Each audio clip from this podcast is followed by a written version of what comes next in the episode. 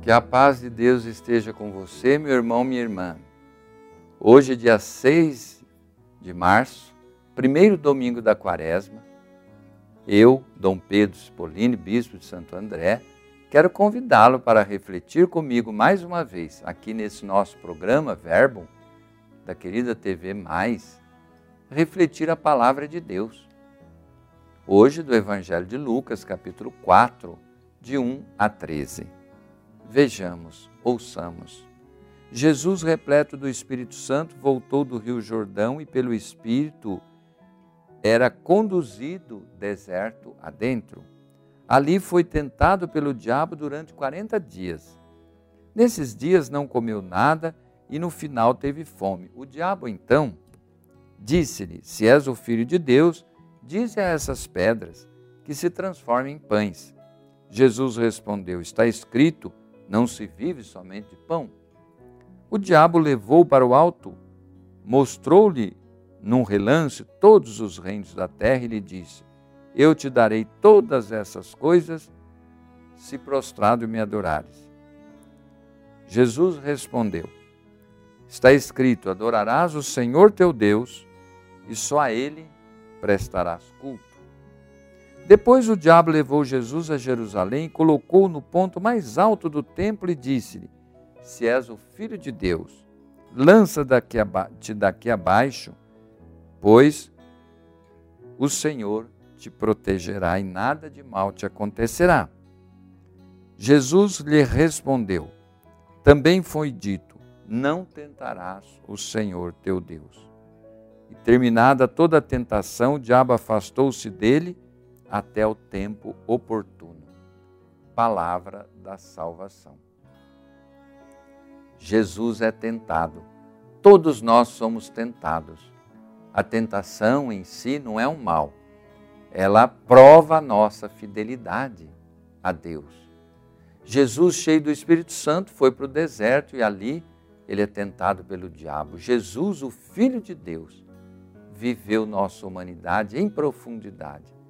Passou por tentações e as venceu. Não se deixou envolver pelo poder, pela riqueza, pela vaidade do espetáculo ele foi fortalecido pela palavra de Deus, venceu as propostas enganadoras do espírito maligno. O diabo é esperto, ele procura levar na conversa as pessoas pelo lado mais fascinante, o poder, a riqueza, o prestígio, que são três vertentes de tentação e de busca do ser humano. Quem não quer esses benefícios?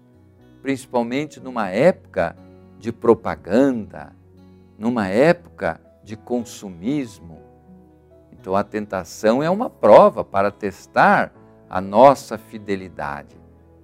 Ela pode nos tornar cegos, incapazes de discernir, mas se nós resistirmos, sairemos fortalecidos.